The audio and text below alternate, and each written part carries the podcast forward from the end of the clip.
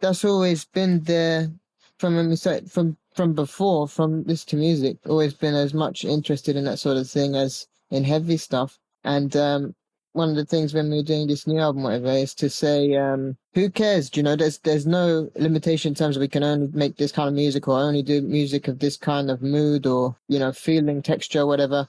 If if something sounds like a stupid idea, do it anyway. And if it's stupid and you fail, you fail. But if it's good and it works to counteract the heavy stuff, that's better. Mm-hmm. Yeah, it's been it's been fun doing that sort of thing, and hopefully we can go further down that road.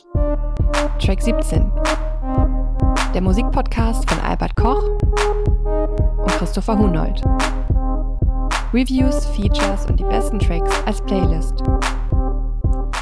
Willkommen zu Track 17, der Musikpodcast. Äh, eure helfende Hand im Release-Dschungel nenne ich das immer. Wieder mit insgesamt 17 neuen Empfehlungen, davon fünf etwas ausführlicher als Plattenvorstellung bei uns. Und wieder mit Albert Koch. Hi Albert. Hallo Christopher. Wir haben heute den äh, Art Rock von Black Midi, Bass und Breakbeats von Ski Mask, RB Pop von Erika de Cassier, ja, poetische Avantgarde-Musik von Fatima Al-Kadiri und äh, House von Yoshinori Hayashi. Und ähm, da freue ich mich sehr drauf, aber vorher muss ich natürlich wissen, was du zuletzt gehört hast. Ich habe äh, zuletzt gehört ein Album, über das alle reden. Alle. Alle in, Anf in Anführungszeichen. ja, jetzt zum Beispiel. okay. Ähm, das heißt When Smoke Rises und ist von Mustafa. Mustafa heißt äh, Mustafa Ahmed, ist 24 Jahre alt und äh, stammt aus Toronto in Kanada.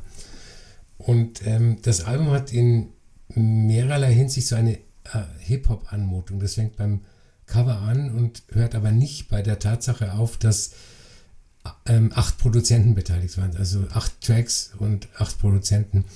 Darunter äh, Jamie XX, James Blake, und Frank Dukes, der ähm, Camila Cabello, Post Malone und The Weeknd schon produziert hat. Das ist kein Hip-Hop, sondern äh, so sehr spartanischer, urbaner Folk mit einem sehr leichten elektronischen Einschlag. Und es erinnert schon ein bisschen an den James Blake von 2010 oder an Frank Ocean. Das äh, mhm. kann ich nur jedem empfehlen. Bei mir gab es in dem Fall was, was, was Altes Neues, ähm, wenn man so möchte. Und zwar ähm, habe ich mir zuletzt die äh, Reissues von äh, Seafeel nochmal angehört, die jetzt über äh, Warp nochmal rauskamen. Ähm, die Band, die ja so ein bisschen früher so, ich weiß nicht, so in so einem sehr doomigen Shoegaze startete und sich dann immer mehr so in in so, in so Soundlandschaften von, von IDM, Ambient und knarzenden Beats irgendwie zurückzog. Und ähm, die haben auch 1996 vor allem auf äh, Reflex, dem alten Label von Apex Twin, eine Platte veröffentlicht, CH Vox. Und das hat es mir wieder sehr angetan. Und ähm, dazu wird es nachher vielleicht auch nochmal einen Track auf der Playlist geben, weil es ist ja, wir dürfen ja, es ist ja aktuell in dem Sinne. Ähm, nee, hat mir sehr gut gefallen und das ist tatsächlich eine, eine Band, mit der ich mich ähm, gar nicht so sehr beschäftigt habe immer, weil auch das letzte Album ist irgendwie jetzt zehn Jahre her und das hat mir dann auch nicht mehr so gut gefallen. Und ähm, im Zuge des Warpschen 30. Geburtstags 2019 bin ich nochmal ein bisschen auf die aufmerksam geworden, habe es dann aber wieder zur Seite gelegt und dann jetzt mal wieder mir gedacht, äh, hör da mal rein. Ähm, wie, wie magst du die so? Ist das, war das was, was, was dich damals auch begeistert hat oder kam das erst ein bisschen später oder gar nicht? Ein Album, ich weiß gar nicht mehr welches, von 95 oder 96, das habe ich damals mitgekriegt und das hat mich auch begeistert. Nur ich habe irgendwie den Kontakt zu Seafield verloren. Also ich habe die auch nicht mehr verfolgt und deswegen hatte ich auch so ein bisschen ähm, Hemmungen, diese Re-Releases mir nochmal anzuhören. Aber wahrscheinlich ist es dumm, es nicht zu tun. Wahrscheinlich mache ich das also wenn, dann mach's auf jeden Fall mit der CH Vox, also dem Album, was auf Reflex rauskam, 96. Ähm, das war nämlich jetzt auch erstmal mein Favorit. Und schön, dass diese Reflex-Platten, also das ist ja sehr undurchsichtig, wie die verfügbar sind, ähm, sage ich mal jetzt im digitalen Sinne. Ähm, Ende letzten Jahres hatten wir ja dann noch das, äh, das berühmte Layla-Debüt, was ja über Modern Love dann nochmal rauskam, war ja auch auf Reflex und jetzt die CH-Box von Seafield. Das ist auf jeden Fall schon mal ganz, äh, ganz gut, dass da auch so eine, so eine Verfügbarkeit, sage ich mal, wiederhergestellt wird. Mhm. Auch was das Haptische angeht, natürlich, wenn man sie sich jetzt wieder ins Regal stellen kann. Hat mir auf jeden Fall sehr gut gefallen. Und wir können noch mal kurz ähm, Werbung machen, wenn man so will, äh, für unser letztes Feature Nummer 14, was jetzt vor zwei Wochen erschien. Ähm, da haben wir über was nochmal gesprochen? Über das Alter im Musikhörerleben, also darüber, dass äh, die meisten Musikhörer ab 30 keine neue Musik mehr hören. Und offenbar haben wir da einen Nerv getroffen in, in alle Richtungen, weil mhm. es relativ viel äh, Feedback gegeben hat und, und, und Kommentare. Ja, hört euch das gerne nochmal an. Feature Nummer 14 ähm, gibt es auf unserer Playlist oder sonst überall, wo es Podcasts gibt. Und wenn ihr diese Folge hört, dann habt ihr sie ja auch vielleicht schon mal gehört. Ähm, ist ein Thema, was man sicherlich auch nochmal in anderem Rahmen nochmal aufgreifen kann. Und dass es hierzu, dass das eine Folge war, in der es echt ein bisschen mehr Feedback gab, daran hat man auch gesehen, ja, wie du schon gesagt hast, dass, äh, dass man da vielleicht einen Nerv getroffen hat. Es ist ja auch ein riesiges, komplexes und interessantes Thema, weil es ja irgendwie auch jeden betrifft. Deswegen ähm, war es ganz äh, cool, darüber mal gesprochen zu haben.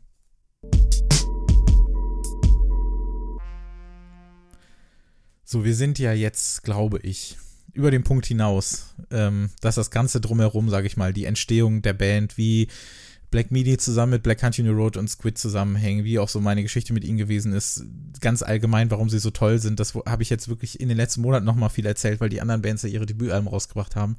Ich verlinke auch gerne nochmal Feature Nummer 2 über die drei. Wir sehen das jetzt mal als gegeben an, weil ich das auch nicht alles nochmal erzählen möchte.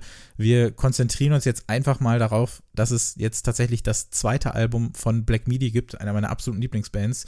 Äh, Cavalcade heißt das. Und äh, ja, konzentrieren uns mal nur auf diese, wie soll man sagen, äh, sehr chaotische Theateraufführung der, der drei. Äh, es, ein Bandmitglied hat die äh, Band ja mittlerweile aus gesundheitlichen Gründen vorübergehend verlassen holy fuck, also das ist wirklich super. Ich habe nicht genau gewusst, was ich zu erwarten habe. Ich habe mir die Live-Songs vorher auch nicht wirklich angehört und ähm, habe mir nur gedacht, okay, wenn jetzt nach zwei Jahren die, die nächste Platte kommt, dann muss ich ja irgendwas getan haben.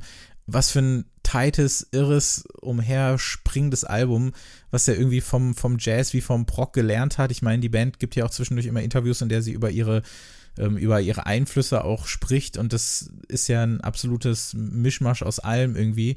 Also Songs, die sich überschlagen, das ist jetzt erstmal nichts Neues. So verknotete Rhythmen und Noise-Attacken, das hatten sie vorher auch. Aber auch, ich finde, in alle Richtungen wird es ein bisschen extremer. Also auch diese verspielten, sensiblen und teils kitschigen Momente, die es äh, in ihrer Musik gibt, das ist in dem Maße nochmal was Neues. Und es ist in dem Maße dann auch fast fordernder, finde ich, auf jeden Fall als der Vorgänger, der es einem ja auch schon nicht so leicht gemacht hat. Es ist nur nicht minder großartig. Getragen wird das mal wieder von, von Gordon Greaves strangen Texten und natürlich von, von Drummer Morgan, der halt mal wieder unmöglichste Parts aneinanderreiht an seinem Instrument. Und ich bin schon wieder Hals über Kopf verliebt. Das ist ein absolut abenteuerliches Gitarrenalbum, äh, ein Gitarrentheaterstück, wenn man so möchte. Wie gefällt dir das? Ähm, also ich bin sehr, sehr, sehr, sehr froh, dass sie kein Schlagenheim 2 gemacht haben. Ja. Das ist, das Album baut auf auf dem Debütalbum. Also äh, es gibt diese ungewöhnlichen Songstrukturen, äh, die du auch genannt hast, die Tempowechsel, die Brüche.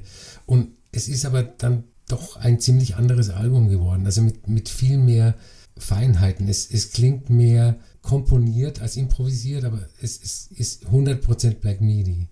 Ja, diese Tempowechsel und Brüche ist ein gutes Stichwort, weil ich finde manchmal, also gerade bei auf dem ersten Track, äh, John 50, äh, 50 bitte, nicht L, so habe ich es am Anfang ausgesprochen, es geht hier um die, äh, die römische 50.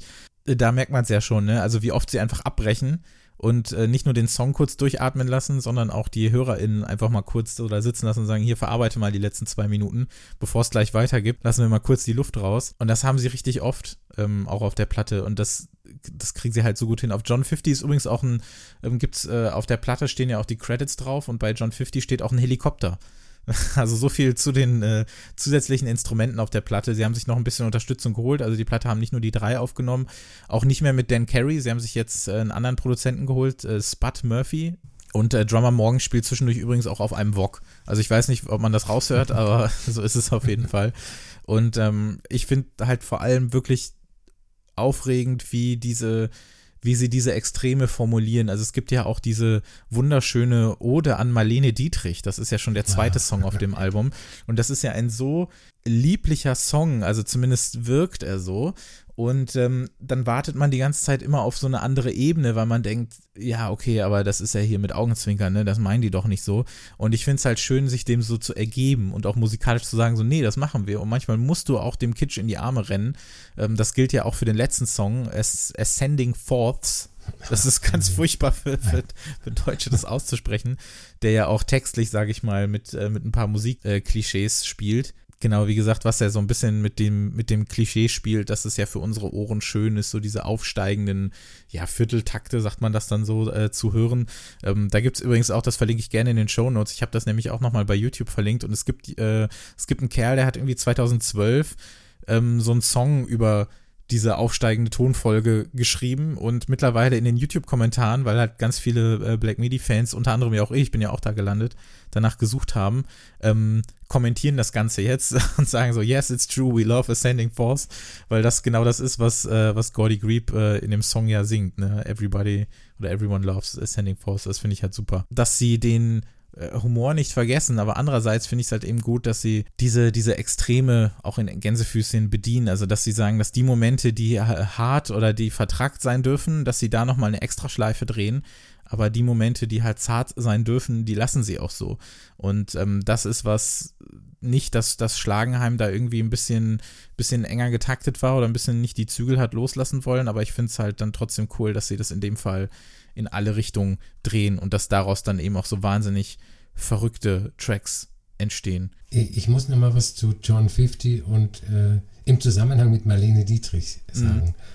Mhm. Ich finde das irgendwie kalkuliert und gemein. Und zwar, John 50 ist ja der erste Song des Albums ja. und äh, der fungiert wie so eine Art Türsteher. Und er sagt dir, wenn du an mir nicht vorbeikommst, dann hast du auf diesem Album nichts verloren. Mhm. Ähm, also so eine Art Warnung und Abschreckung. Und es ist auch kein schöner Song. Er nervt auch stellenweise mit, mit dem Tempo, dem Saxophon, den ständigen Wiederholungen, dann bricht es wieder ab. Ähm, aber er hat in komprimierter Form alles, was Black Midi ausmacht. Also das heißt, wenn du Black Midi nicht kennst und diesen Song als ersten Song hörst, dann hm. und sowas mit sowas nicht umgehen kannst, sage ich mal, dann ähm, dann steigst du aus. Und wirst dich, würdest dich vielleicht ärgern, wenn du äh, wissen würdest, dass es mit diesem Marlene Dietrich weitergeht. Ein ja. äh, Song, der klingt wie ein frühes Chanson von Scott Walker. Mhm. Und ähm, zu Ascend Ascending Forth ähm, noch was. Ich finde, das klingt oft wie ein Musical, wenn ja. Musicals gut mhm. wären. Mhm. Also ja.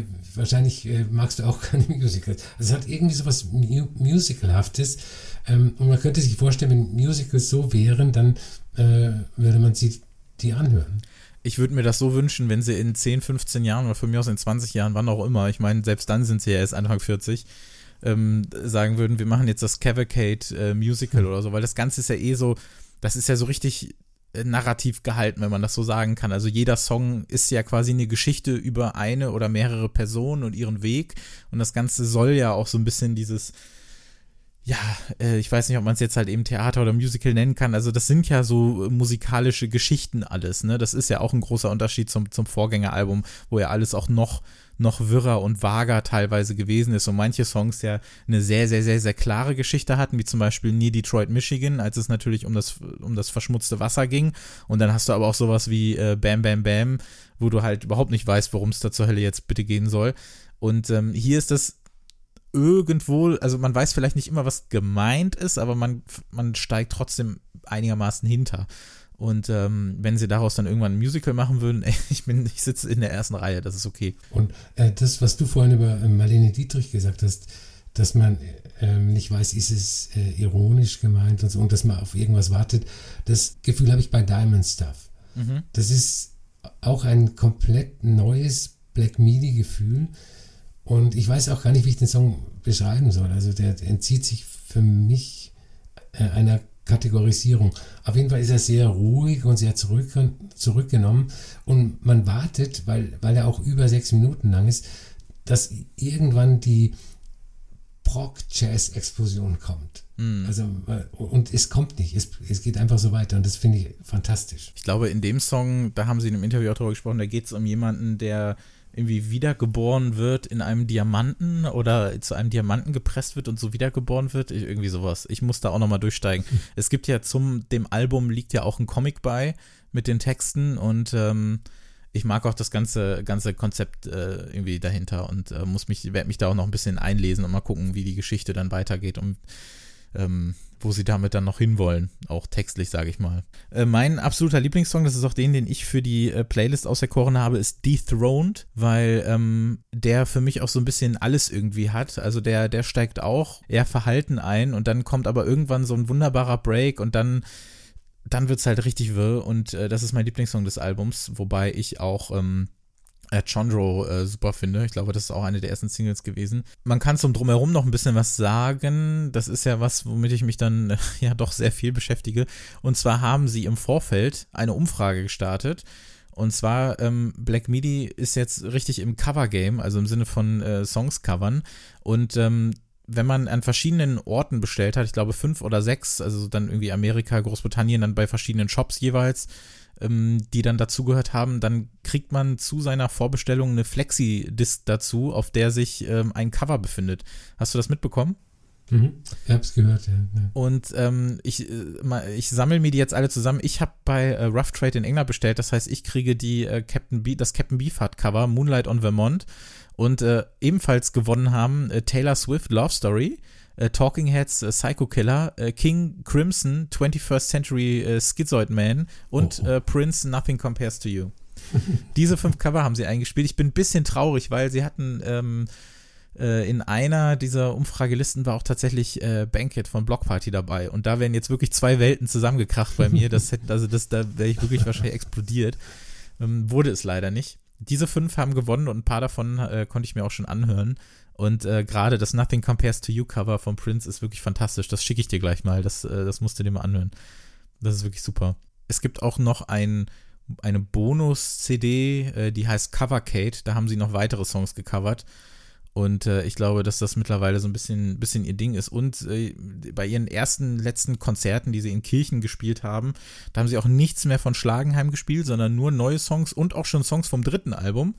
Und sie haben das, äh, das äh, Theme von äh, 20th Century Fox äh, als Intro gecovert. Also Black Midi spielt jetzt die Titelmusik vom, äh, von 20th Century Fox. Das, warum auch immer, aber das tun sie jetzt.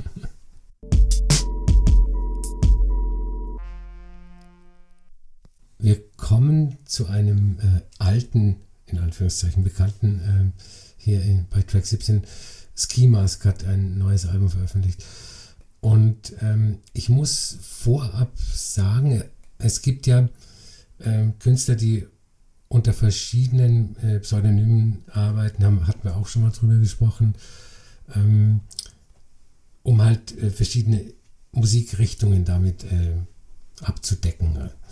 Und ähm, was ich im Zusammenhang mit Ski Mask entweder vergessen, verdrängt oder gar nicht gewusst habe, ist, ähm, dass äh, er Bri Brian Müller aus München ist, der von 2013 bis 2018 drei hervorragende, ich nenne es mal Advanced Techno Alben auf äh, Boys Noise Records unter dem äh, Pseudonym Scientists ohne ähm, Vokale, also S-C-N-T-S-T veröffentlicht hat. Also äh, ich weiß nicht, ob ich es einfach vergessen habe. Aber ähm, ich, es ist immer wieder erstaunlich, wenn ich dann drauf komme und denke, hey, äh, Ski Mask ist ähm, Scientist. Ähm, sein neues Album Pool ist unangekündigt erschienen und äh, es wird nicht auf Streamingdiensten zu hören sein. Deswegen ähm, haben wir auch keinen Track davon auf der Playlist. Äh, es gibt es nur auf äh, Bandcamp zu hören und äh, irgendwann mal auf Vinyl. Ähm, Ski Mask hat sich schon öfters bei anderen Gelegenheiten äh, sehr kritisch zu diesen Major Streaming Angeboten geäußert.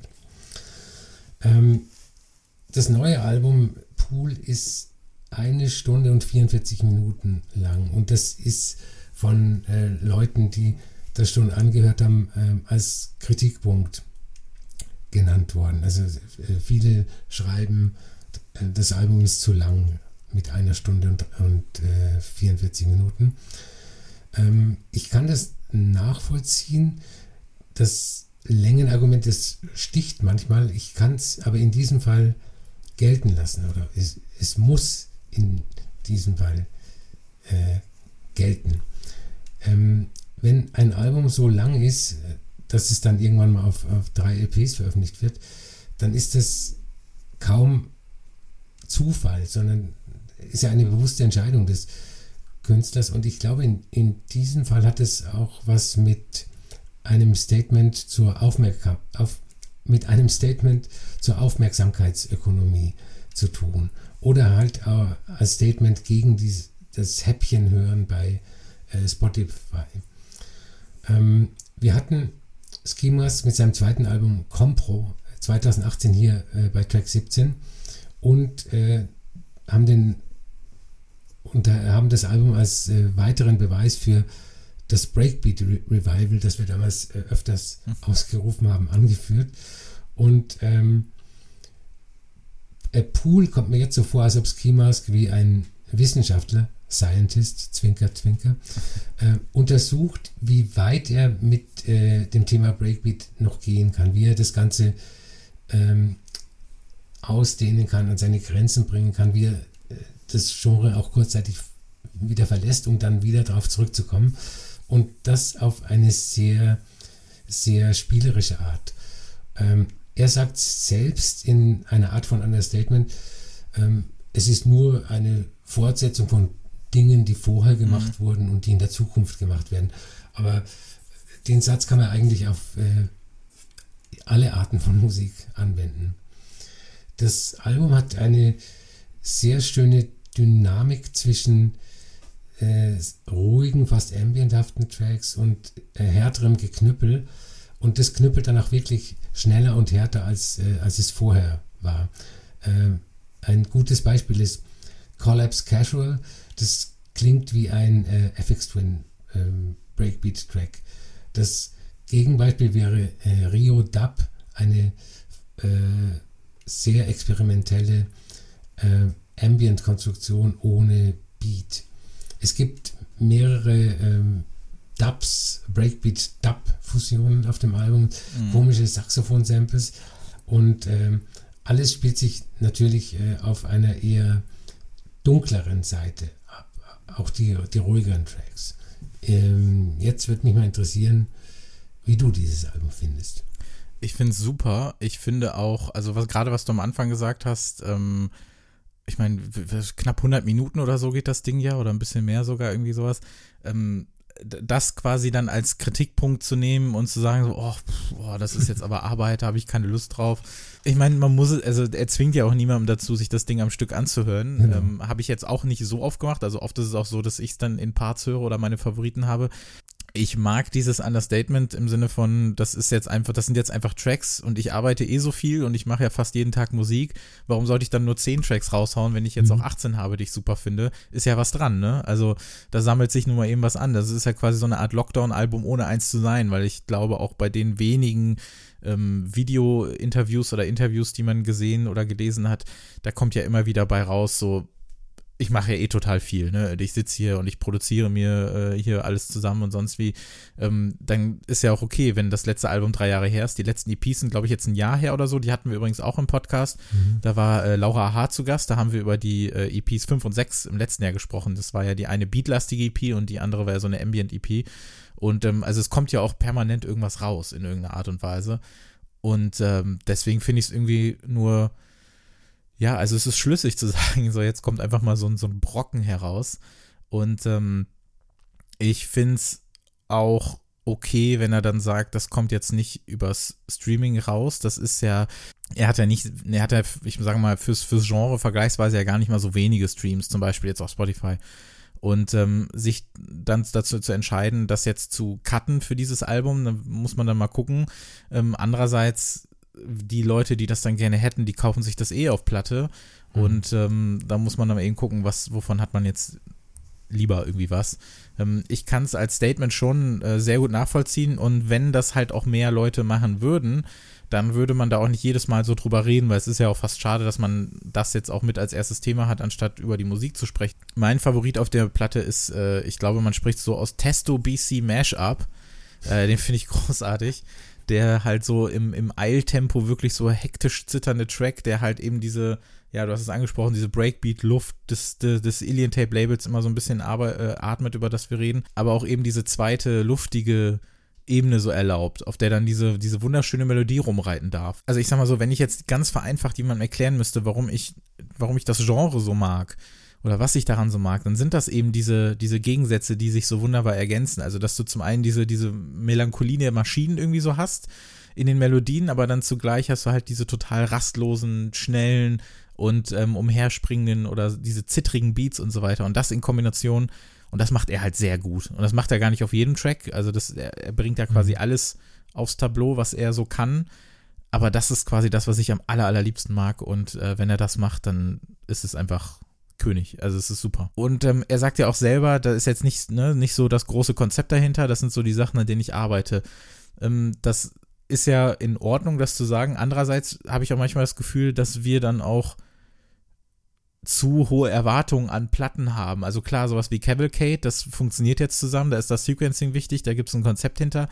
Aber sind Alben nicht öfter, als wir uns das eingestehen wollen, eh nicht nur Compilations der Sachen, die zuletzt so gemacht wurden? Oder ist das zu gemein? Ähm, es ist natürlich gemein, weil es unsere romantische Vorstellung vom äh, konzipierten, komponierten Album zerstört. Aber ich glaube, dass es viel, viel häufiger so ist, äh, als wir uns das wünschen würden. So, darauf habe ich mich schon lange gefreut. Wir reden jetzt über Sensational, das zweite Album von Erika de Cassier, eine in Portugal geborene dänische Sängerin, Songwriterin und Produzentin, die zu Beginn ihrer Karriere in, ähm, in einem Duo namens Saint Cover äh, gesungen hat und ähm, sich dann dazu entschlossen hat, nachdem sie wieder in Kopenhagen gewohnt hat, äh, ihre Solokarriere zu starten und hat 2019, das finde ich übrigens super, ihre, ähm, ihre Alben haben sehr ähm, selbstbewusste Titel. Ihr Debütalbum hieß ja Essentials und das neue Album heißt Sensational. Also das ist, du, du, du brauchst einfach beides. Und äh, zum Glück darf sie das behaupten, denn äh, sowohl Essentials war 2019 ein wunderschönes, ähm, ja, fast schon leichtfüßiges, so Retro-RB-Album. Und äh, das neue Album Sensational steht dem im Nichts nach ich habe das wirklich sehr, sehr gerne gehört. Das ist halt RB, das ist Pop, wie er im positivsten Sinne, sage ich mal, ohne doppelten Boden den 90ern oder Nullern halt entspringen könnte. Das ist nämlich nicht dieser, nicht dieser, in Anführungszeichen, Future RB, über den wir so oft gesprochen haben, der halt mhm. halt so dieses, dieses alles Mögliche vom Morgen so prophezeit, weil der halt auch so vom, vom, vom Bass oder von, von, von anderer Musik so gelernt hat, sondern ich finde, das ist so straighter RB-Pop, was man auch gerade also ich finde, sie erinnert mich oft mit ihrer Musik an Leute wie Brandy und das auch wirklich echt positiv gemeint, weil ich mag das ja. Man merkt das an so, man merkt das an vielen Soundelementen, wie zum Beispiel dieses, dieses kleine Piano, ne, oder das, das Musik, die aus so einer Zeit kommen könnte, in der es so wichtig war, dass R&B-Musik so nicht nur diese, diese, diese leichten Beats hat, sondern auch so dieses Gitarrengezupfe immer am Start hat. Das ist auch was, was man vor, vor 20 Jahren in so vielen Songs gehört hat. Und ähm, das kriegt sie halt wirklich gut hin. Und ähm, produziert wurde das. Ähm, da haben wir aber so, einen, so einen kleinen Anknüpfungspunkt dann an die, an die äh, elektronische Szene so aus Dänemark vom Produzenten äh, Natal Zarks, wenn man ihn so ausspricht, der auch als DJ Central wirklich coole Musik macht. Und da habe ich sie auch zum ersten Mal gehört. In 2017 hat er einen Track, der hieß Drive und da hat sie drauf gesungen. Aber ich finde äh, Sensational vielleicht nicht unbedingt sensationell. Das ist vielleicht ein bisschen hochgegriffen.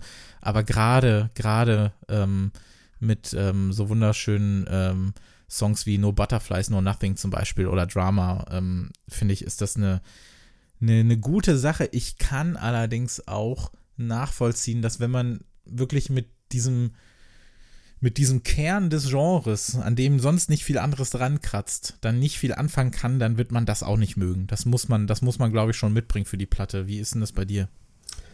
Also ich bin ja nicht der 90er Jahre RB-Hörer, so wie du.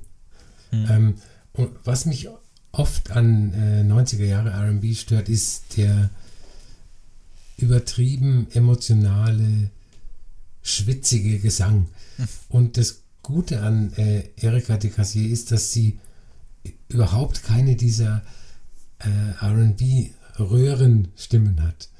Und ähm, sie wird ja öfters auch mit, äh, mit äh, Jade verglichen und ich glaube, daher kommen, kommen die Vergleiche. Aber was mich ähm, am Album eigentlich am meisten erstaunt, ist die Musik. Die Stimme ist super, die ist, die ist äh, komplett zurückgenommen, sehr äh, minimalistisch. Aber die Musik ist genau das Gegenteil von, von heutiger Mainstream-Musik. Und ähm, mhm. ich habe ich hab das Gefühl, dass es für moderne 2021er Mainstream-Produktionen ein Gesetz gibt, dass man keine Lücken im Sound äh, entstehen lässt. Vor allem bei, bei deutschen äh, und deutschsprachigen Mainstream-Künstlern.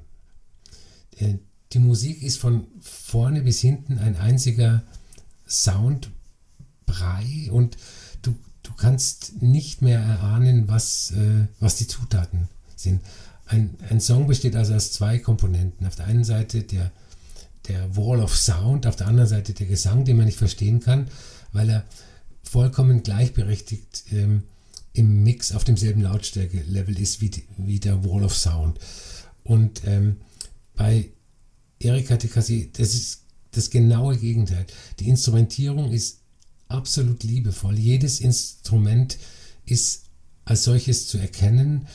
Äh, es gibt äh, Pausen, es gibt äh, Stille. Die Arrangements sind ähm, zurückgeschraubt aufs Allerwesentliche, was halt zur Folge hat, dass es eben sehr angenehme Soundlücken ähm, gibt, die auf der anderen Seite die Stücke wieder weit aufreißen. Also ich habe die vorher nicht gekannt und äh, ich finde es auch nicht sensational, aber ich, äh, es hat mich sehr, sehr überrascht. Ich finde es schön, dass es diese Musik in der Form auch noch gibt. Also es gibt natürlich Sachen, die sind aus dem, aus dem ähm, 90er und Nuller RB, Hip-Hop, sage ich mal, auch ins Heute gewandert. Da gibt es äh, MusikerInnen, die das halt wirklich sehr gut machen. Diese Art davon, das, das gibt es halt kaum. Und da passt, du hast ja ihre Stimme angesprochen, die eignet sich halt wirklich perfekt dazu. Also sie versucht da gar nicht äh, groß irgendwie was anderes zu machen, sondern es hat halt immer noch dieses zurückhaltende, schüchterne in dieser Art. Ne? Also sie schreit uns jetzt nicht ins Gesicht, sage ich mal, was ja auch ein bisschen zu den Texten passt. Ne? Die sind ja auch alle so ein bisschen, die sind ja auch nicht alle so in your face. Und warum sollte, wenn die Musik das auch nicht macht, warum sollte sie das dann machen? Und sie hat auch selber in dem Interview auch mal gesagt, sie hat nicht diese diese Kraftstimme, diese wirklich so powerful Vocals, hat sie das genannt.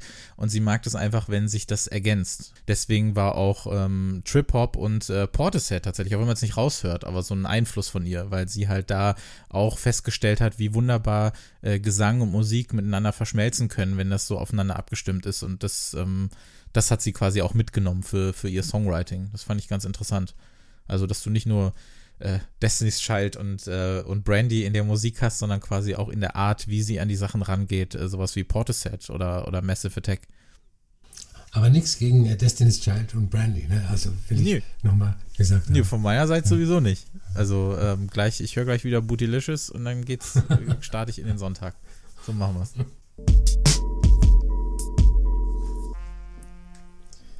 Das nächste Album ähm, heißt, ich, es ist französisch und ich äh, versuche jetzt mal ähm, das richtig auszusprechen. Äh, Medieval, Medieval Femme äh, und kommt von Fatima Al-Khatiri. Das ist eine Künstlerin, ähm, die gewisse Spezialthemen in ihrer Konzeptkunst hat, äh, die man besser versteht, wenn man über ihre Herkunft Bescheid weiß. Sie ähm, ist Jahrgang 1981, wurde im Senegal von kuwaitischen Eltern geboren und ist im Alter von zwei Jahren mit ihren Eltern, der Vater äh, Diplomat, die Mutter Künstlerin, das heißt, äh, durch den Job des Vaters äh, mussten die oft umziehen, ähm, zurück nach Kuwait gezogen, hat dann anschließend in den USA studiert, ähm, hat in den zehner Jahren eine Zeit lang in Berlin gelebt und wohnt heute in Los Angeles. Das ist also ein ähm, multinationaler Hintergrund, den äh, diese Künstlerin hat. Und ähm, ihre Lieblingsthemen wurden schon auf ihrem äh, Debütalbum äh, 2014 klar. Das ähm, hieß Asiatisch, deutsch geschrieben und gesprochen und ist äh, bei Hyperdub erschienen. Und das Album behandelt den Blick der westlichen Welt auf Asien und äh, vielleicht heißt es auch deshalb asiatisch. Also, und sie hat auch zu der Zeit äh, gerade in Berlin gelebt.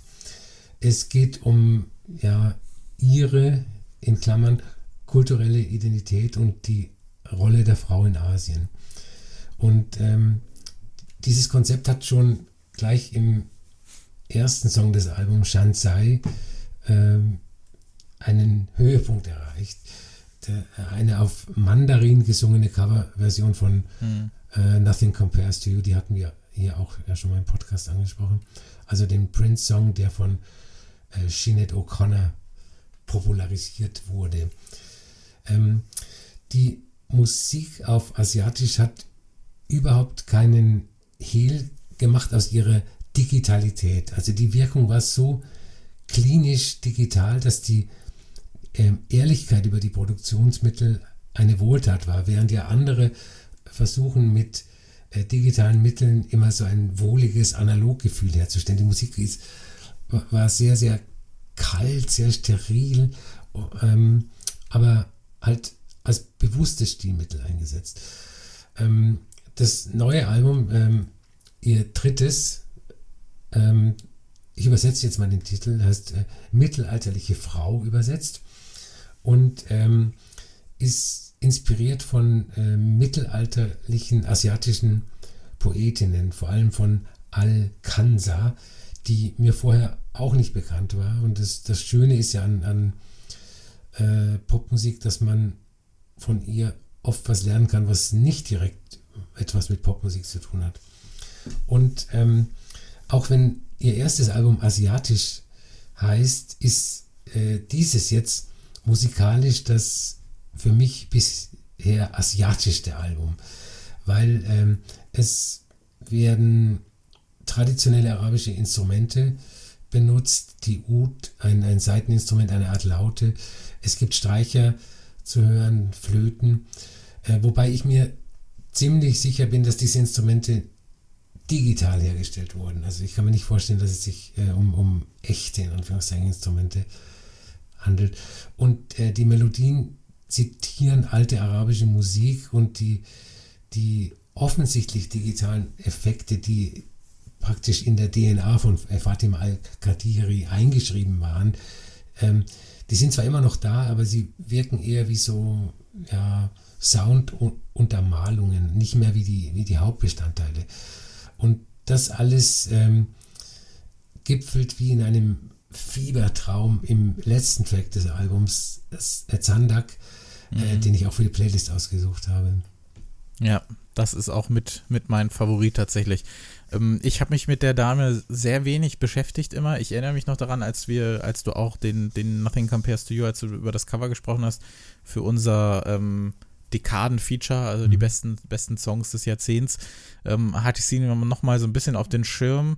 Ähm, hab aber, ich habe die immer links liegen lassen. Ich weiß nicht warum. Also ich bin da, bin da gar nicht so wirklich drin und ähm, hab dann jetzt aber mal gedacht, als du das vorgeschlagen hast, okay, hörst du noch mal rein erstmal in, in, das, in das neue Album und das hat mir richtig gut gefallen und klar, das ist, man soll das Konzept nicht wegdenken, das ist natürlich mhm. elementar für diese Platte, aber ich habe es auch so erstmal, weil ich den, den, den, ich musste mir diesen Zugang erst noch erschließen über die, die Einflüsse und über die, die, ähm, die, die Herkunft ähm, der, der Themen und alles und musste aber sagen, dass ich das rein musikalisch schon sehr, sehr interessant gefunden habe ja. und über und darüber war es mir dann eben leichter zu sagen, jetzt beschäftige ich mich auch mit dem Inhalt, hat da habe dadurch die Platte noch mehr schätzen gelernt, sage ich mal und äh, finde es dann auch gut, dass sie sich nicht dafür entschieden hat zu sagen, so das sind das sind jetzt die das sind jetzt die Gedichte, das sind jetzt die Stücke, die ich meine und ich übersetze die einfach oder ich rezitiere das oder sonst was, sondern es gibt ja kaum Stimme zu hören auf der mhm, Platte. Mhm, genau. Und das finde ich eine sehr gute Entscheidung. Also nicht, dass man dann sagen kann, ja, man kann das Album dann erst recht auch ohne den Kontext hören. Das war mit Sicherheit nicht ihre, ähm, das war mit Sicherheit nicht die Idee dahinter. Es ist ein noch viel kreativerer Ansatz zu sagen, ich gehe das Thema jetzt so an, versuche das irgendwie in der Musik zu verarbeiten und daraus eben was Neues entstehen zu lassen. Also finde ich total super und ähm, habe auch richtig Lust, mehr als nur dieses eine bekannte ähm, Gedicht jetzt dass ich jetzt auch noch mehr als, als das von, von, von Alcanza mir wirklich äh, auch nochmal noch mal durchlese, weil das natürlich auch Perspektiven sind, die kenne ich nicht. Also kann ich nicht behaupten. Deswegen alleine dafür äh, lohnt sich schon, sich da äh, weiter mit auseinanderzusetzen. Und ähm, ich habe jetzt auch nochmal, ich hatte dich auch gefragt, was sollte ich mir nochmal anhören und habe dann jetzt auch nochmal das Asiatisch gehört. Das ist echt nochmal eine ganz andere Kiste. Ich mag das neue mhm. Album doch um einiges lieber, weil mir dieses knallhart Digitale doch manchmal ein bisschen zu viel ist. Deswegen habe ich mir auch, weil, ähm, deswegen habe ich mir auch die Shanira EP von 2017 nicht angehört. Ähm, sie hat ja immer so ein, so, ein, so ein gewisses, also Konzepte ziehen sich ja äh, durch ihre Musik. Was war denn das bei der Shanira EP? Kannst du das nochmal erklären? Also es, es fängt beim Cover an. Es ist ähm, eine Frau auf dem Cover zu sehen. Ich weiß nicht, ob, äh, ob es sich doch, um das, die Künstlerin handelt. Doch, ich glaube schon. Ah, okay, okay. Ich glaube, das ist sie, ja. Und ähm, diese Frau, also Fatima Al-Khatiri, ist äh, wahnsinnig stark geschminkt. Also das sieht fast äh, wie eine äh, ja, Parodie aus. Und ähm, der Sinn dahinter ist, äh, sie wollte aufmerksam machen auf ähm, eine bestimmte Art von ähm, sehr reichen asiatischen Frauen, die äh, westlichen Schönheitsidealen nachgehen, also sich sehr stark schminken und ähm, das halt übertreiben. Und die Musik war, war wiederum anders, also als äh, die von Asiatisch und äh, vom zweiten Album und vom neuen. Das war dann eher so, ja, Dance-Sound. Mhm. Also das war wieder was anderes.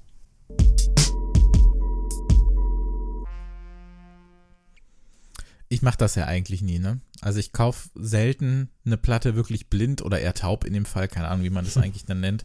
Und so ganz stimmt's auch nicht, aber es war eine super spontane Kiste, weil ich, ich stromerte in einem Online-Plattenladen rum und habe einfach mal reingehört in die Platte, auch weil mich das Cover irgendwie interessiert hat. Und ich muss auch ganz ehrlich sagen, wenn ich einen japanischen Namen lese, dann bin ich erstmal interessiert.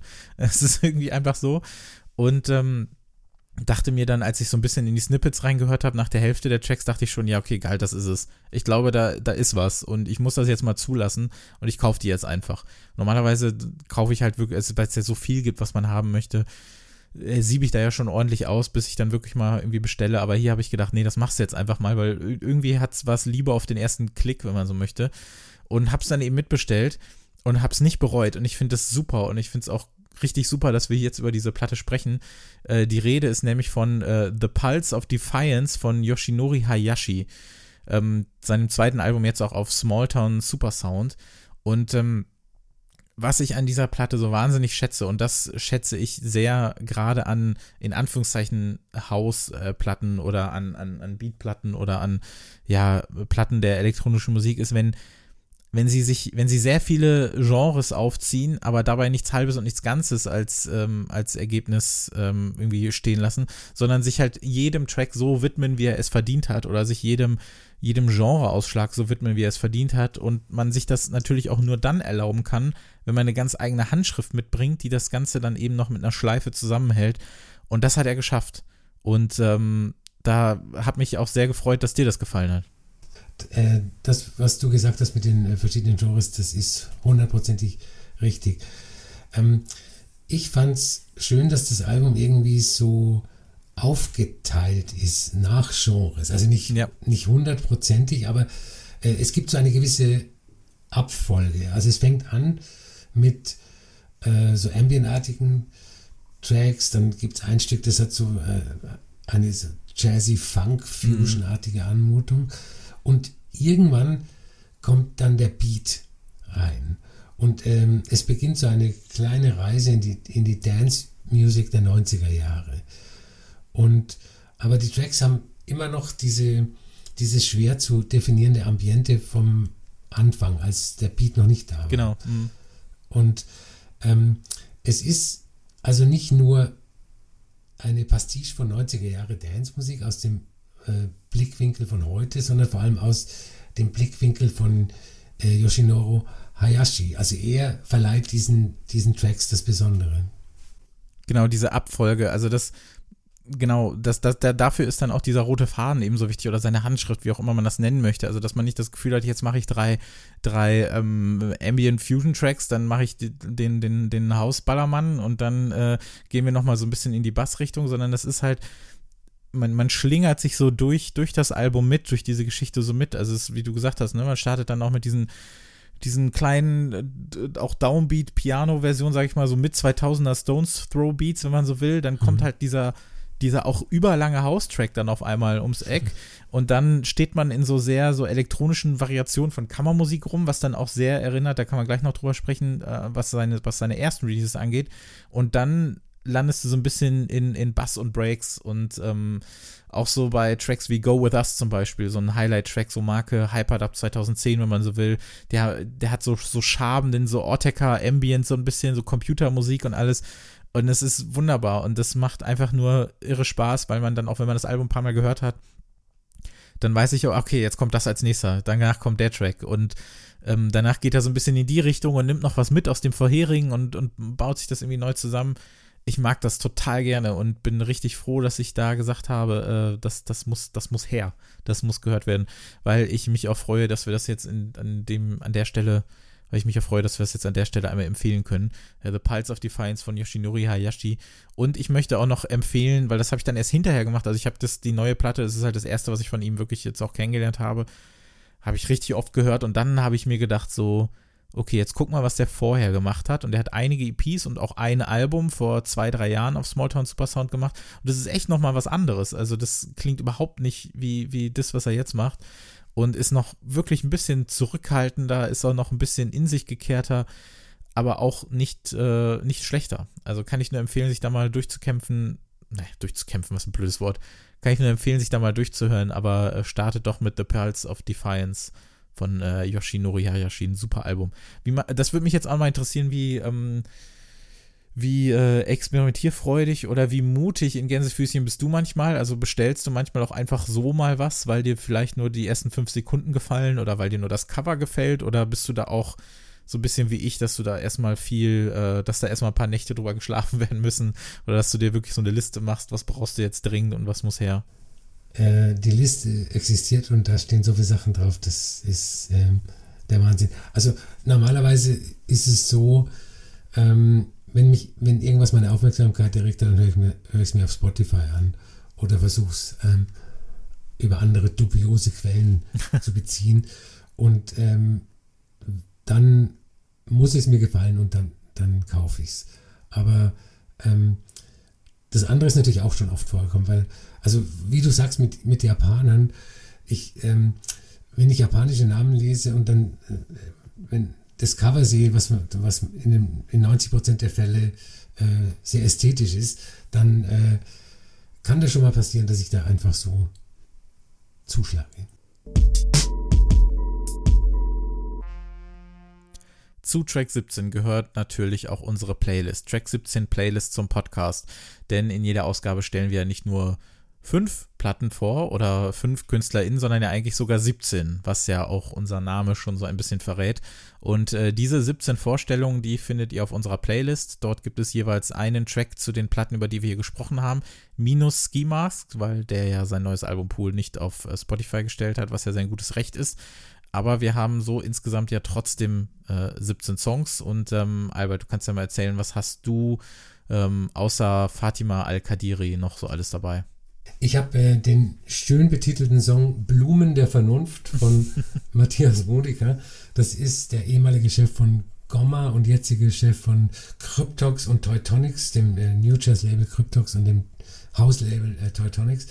Und er hat äh, sein erstes Album unter seinen eigenen Namen gemacht. Das ist eine sehr seltsame, sehr gute äh, Downbeat-artige, jazzy Hausmusik.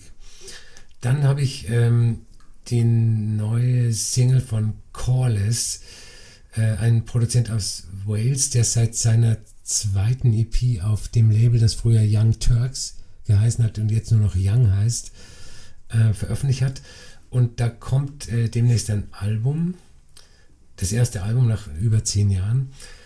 Äh, dann habe ich von Jamie Branch, der ähm, Trompeterin, die auf äh, International Anthem veröffentlicht, einen Song von ihrem Live-Album Fly or Die Live, der heißt The Storm und ist äh, kein New Jazz und auch kein Jazz-Track, sondern ein sehr weirder Ambient-Track. Ähm, dann gibt es einen äh, äh, Maceo Plex Remix von Shadow von den Chromatics, dem schon etwas älteren Song Shadow. Äh, der ist mh, hm, insofern bemerkenswert, weil es eben ein ähm, astreiner Techno-Remix eines Chromatic Tracks ist. Ähm, dann sehr interessant fand ich äh, den Track MRA von Chris McGregors Brotherhood of Breath. Jetzt muss ich das mal durchatmen. Ähm, und zwar stammt der von einer 12-Inch-Reihe, die jetzt begonnen hat. Ähm, die heißt Melodies Record Club. Hm. Und ich glaube, die ist kuratiert von äh, Floating Points. Ja. Und die erste, der erste Selector in Anführungszeichen war Fortet.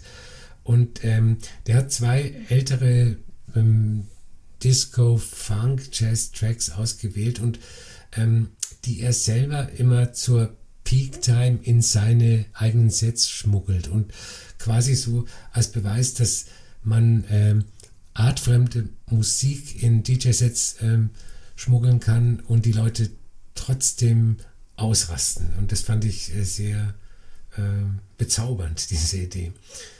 Äh, dann habe ich ähm, den Song äh, Bring Me Down von äh, Georgia Chalmers, ähm, die veröffentlicht auch auf Italians äh, Do It Better.